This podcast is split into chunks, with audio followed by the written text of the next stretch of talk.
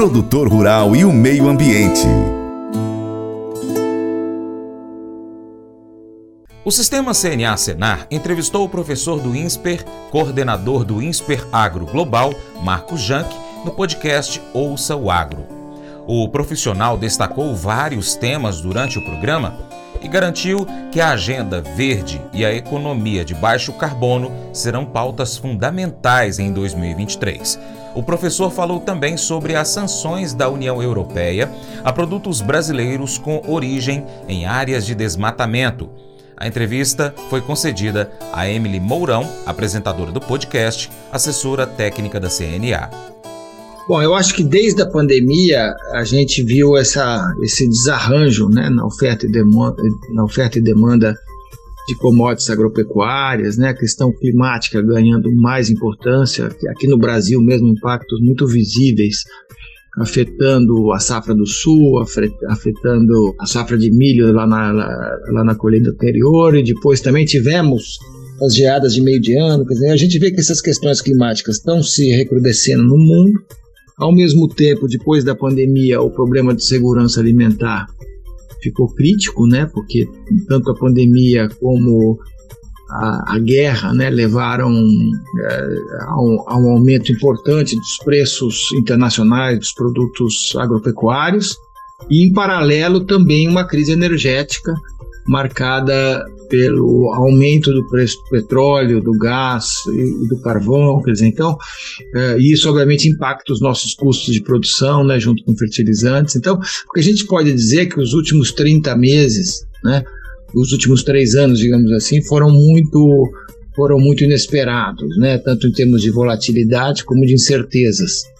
E isso uh, nos obriga a pensar essas três inseguranças do mundo, né? a climática, alimentar e energética, em conjunto, porque elas estão profundamente interligadas. Né?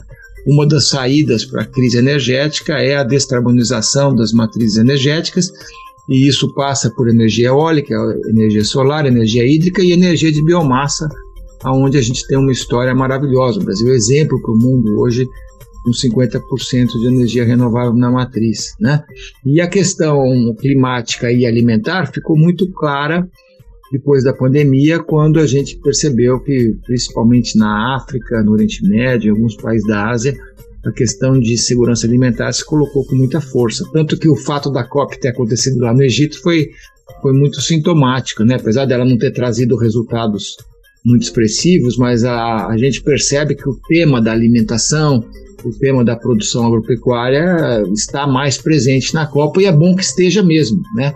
porque o desafio do mundo não é apenas uh, resolver mitigar o problema climático, mas é também alimentar 10 bilhões de pessoas em 2050, né?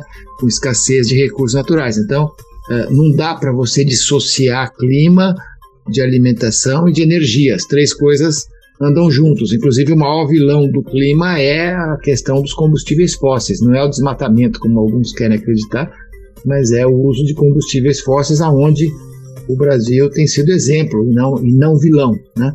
Então, eu, eu acho que é por aí, quer dizer, eu acho que essa, essa, essa tripla a, agenda né, climática, energética e alimentar vai continuar em pauta no mundo, né?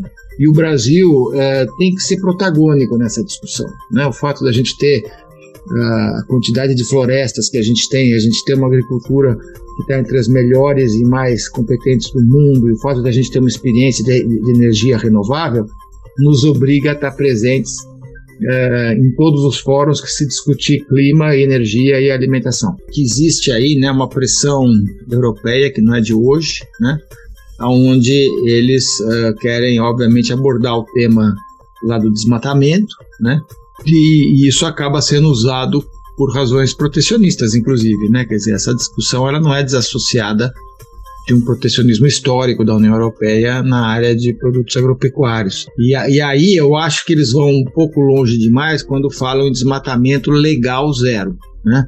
Eu acho que eles cobrarem desmatamento ilegal fora da lei zero no Brasil está absolutamente correto. porque a gente tem um problema de legalidade de verdade no Brasil, a gente não tem combatido uh, o desmatamento ilegal adequadamente, ele é 95% dos atuais 1,2 milhões de hectares que o Brasil tem de desmatamento, 95% é ilegal, 60% tem áreas que estão sob controle do Estado, né? É, e o Brasil tem que fazer alguma coisa porque é o cumprimento da lei brasileira, fiscalização, uh, implantação do Código Florestal, regulação fundiária. Né? Então, acho que essa, essa cobrança é absolutamente legítima e ela tem a ver com a gente cumprir o que está na lei brasileira, implementar definitivamente o Código Florestal que levou tanto tempo em, em discussão e já são aí quase 10 anos desde que ele foi implementado. Eu acho que isso, essa parte é muito legítima. A questão de, de, de ir, ir além do código, né? e exigir desmatamento zero, claramente é uma confrontação à, à lei brasileira. Né?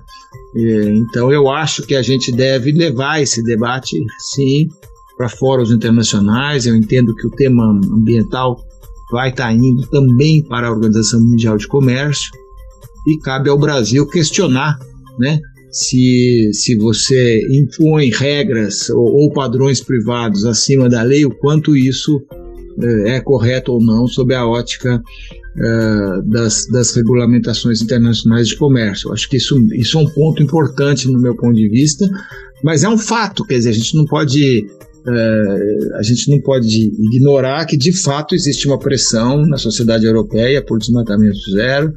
As próprias empresas uh, que exportam estão hoje sendo questionadas nisso, né? Você pode ver que as grandes tradings, os grandes frigoríficos de carne e as grandes empresas de palma, quer dizer, palma, soja e boi, assinaram na, na própria COP um compromisso de chegar a desmatamento zero, legal e ilegal na soja até 2025 e também assumiram o compromisso de rastrear uh, soja e bovinos uh, de diretos, fornecedores diretos e indiretos, até 2025.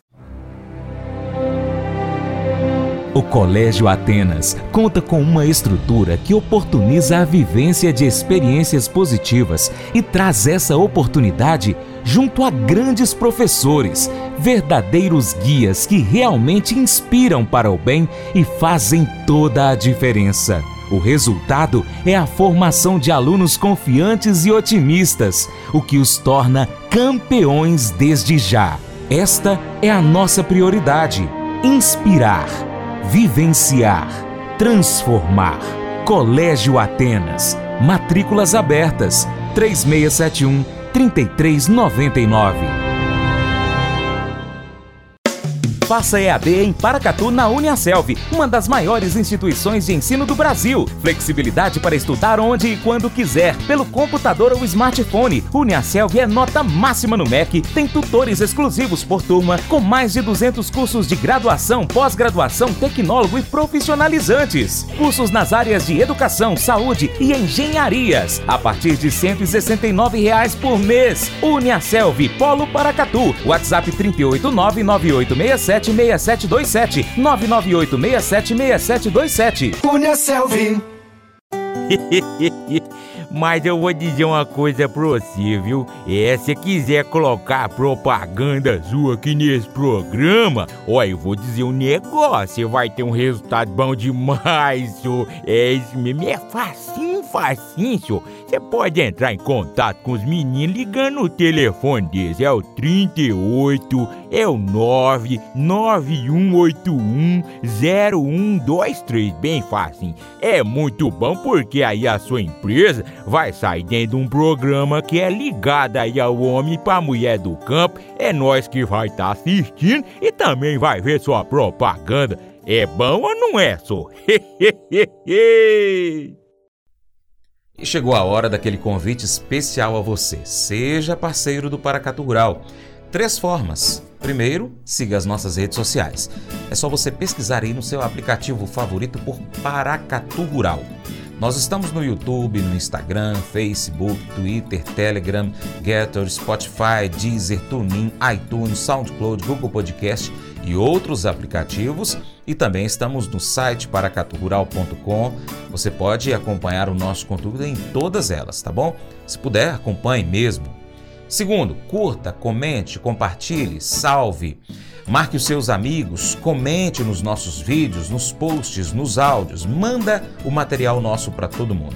E terceiro, se você puder, seja apoiador financeiro com qualquer valor via Pix ou ainda patrocinador, anunciando aqui a sua empresa, o seu produto, no nosso programa, no site, nas redes sociais. Nós precisamos de você para a gente continuar trazendo aqui as notícias e as informações do agronegócio. Deixamos assim um grande abraço a todos que nos acompanham nas mídias online do Paracatu Rural e ainda pela TV Milagro e pela rádio Boa Vista FM. Seu Paracatu Rural vai ficando por aqui. Muito obrigado pela sua atenção e lembre-se, você planta e cuida, Deus dará o crescimento. Até o próximo encontro. Deus te abençoe. Tchau, tchau.